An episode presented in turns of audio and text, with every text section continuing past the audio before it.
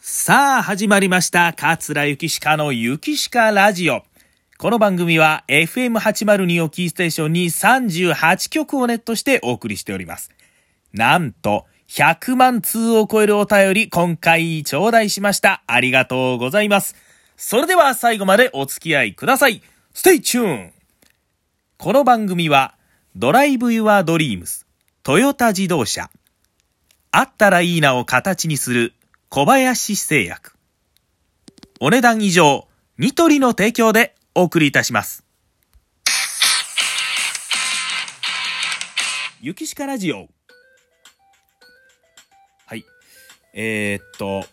今のは、全部、それございます。落語家の桂ゆきしかでございます。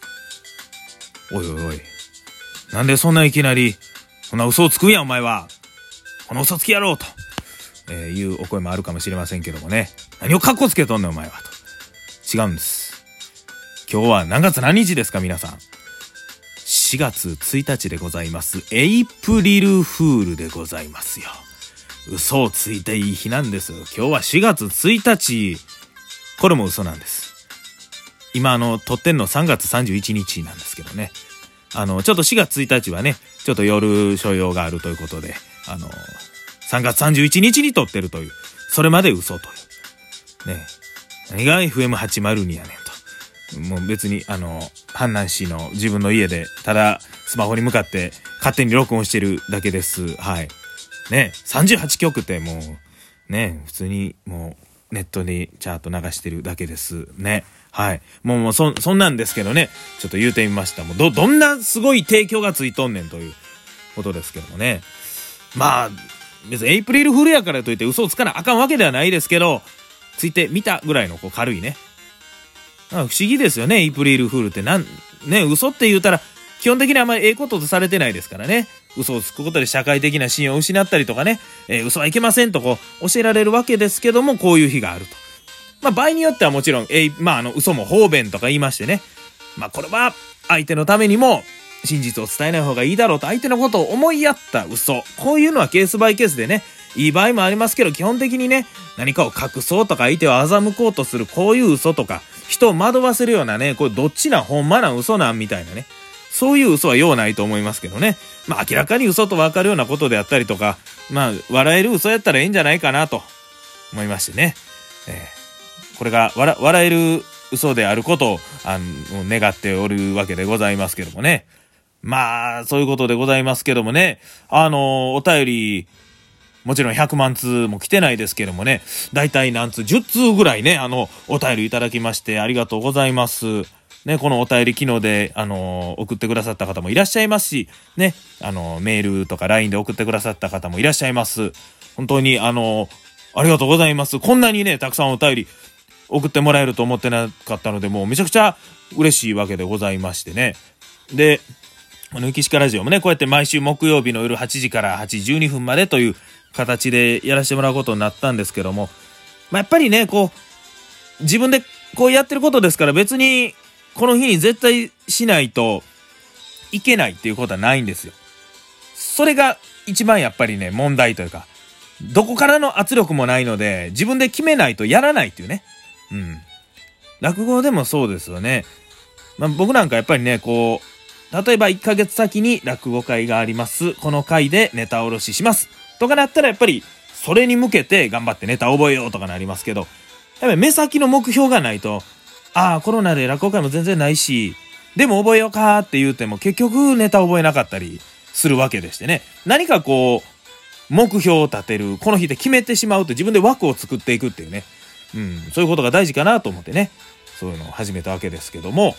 さあさあさあ、あの、いろいろお便りいただいたんですけどもね、とりあえず最初はどうしようかなといろいろ思ったんですけど、うー野球部あるある。ね、僕あの中学高校野球6年間やっておりましたけども、その野球部あるあるについてね、喋ってほしいというお便りいただきましたので、ちょっと今日は、えー喋らせていただきたいと思います。えー野球部、前回、前一回ね、野球部のことについて喋ったのが、野球部雨の日めっちゃ嬉しいみたいなことを喋りましたね。まあ、野球部っていうのはね、大体どこも練習がね、毎日あって結構ハードでっていう感じなんですけども、うちも高校の時ほんまに休みがね、もう全然なくてですね、どんな日に休みになるか言うたら雨の日で。まあそれでも筋トレがあったりとかする場合もあるんですけど、ほんまに完全にないっていう日はね、もう連絡網が回ってきたらもう友達の声も弾んでて、今日な、野球練習中止らしいで、え、マジで、よっしゃ昼まで寝れるぜ。うわーという、もうそういうテンションでもってね、もうテンション上がるという。まあ別にあの、みんな野球が好きやから野球部に入っててね、えー、練習が、あのー、ほんまに嫌なわけじゃないんですけども、やっぱりこう貴重ですから、休みが貴重なので、もう歓喜するというね、えー、そんな話をしたと思うんですけども、まあ他にはですね、何か言いましたら、高校の時ね、お弁当別に自由で、どこで食べてもいいですよって感じやったんですけども、野球部は野球部で固まりがち。これあったと思います。ね。あの、大体ね、あの、クラスで固まるんですよね、普通。1組やったら1組の友達、仲いい友達で集まる。2組やったら2組で集まる。ね。そうなんですけど、野球部はね、クラスの友達というよりもね、野球部で集まるんですよ。放課後も練習でどうせ会うのにね、なんかいつもあの、うちの高校やったら渡り廊下のところにね、もうお弁当の時間だったら、こう、むさ苦しい野球部どもがバッと出てきて、なぜか野球部で固まってわーっと盛り上がるという。ね、なんとなくこう、異様な雰囲気で、横通るね、人もちょっとこう、避けてたような気します。なんでしょうね、こう、サッカー部とも違うし、バスケ部とも違うし、卓球部とも違うし、なんかこう、野球部ってもう、グローブつけてなくても、ユニフォーム着てなくても、もう、髪型が別にその時坊主じゃなくても、もう野球部やってわかるようなね、謎のオーラ、圧力みたいなものをこう放ってますよね。えー、で、あと野球部と言いましたらね、とにかく挨拶がでかいね。もう、挨拶をしなさいし、というね、教育を受けてますから、挨拶をするのはいいんですけどもね、あの、日常生活にはそぐわないぐらい大きい声でね、あ、おはようございます、ぐらいやったらいいんですけど、おーすおーすみたいな。ねこの挨拶を聞くとなんとなく文福師匠思い出すんですけどね。えー、まあちょっとあの、別に文福師匠の挨拶が悪いと言うてるわけではないんですけどもね、野球部の挨拶ちょっとね、声がかなりでかすぎるというのがあって、で、特に挨拶するのは、あの、監督ですよね。えー、大体監督も学校の先生ですからね。えー、その監督の授業ってなりましたら、大体普通は教室で待ってるんですけども、普通ね、授業の時って。今日は野球部の監督が、うちに授業来るってなった時、野球部は全員廊下に出てその先生を立って待っとくというね。そして来たら大きい声で挨拶するという。まあ別に監督もそこまでは求めてないんでしょうけど、こっちもなんとなく気持ち的にね、なんか、お前なんや、練習以外の時は挨拶せえのか、みたいなことでしくじってもあかんから、こうやっぱり、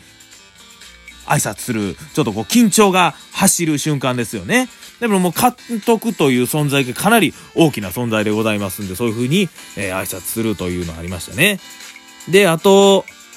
ゴミ箱にね、こう、ゴミをポイッとちょっと離れたゴミ箱にポイッとこうゴミくずね、鼻かんだやつとか投げるっていう、こういうのやると思いますけども、野球部めっちゃハードル上げられるっていうね。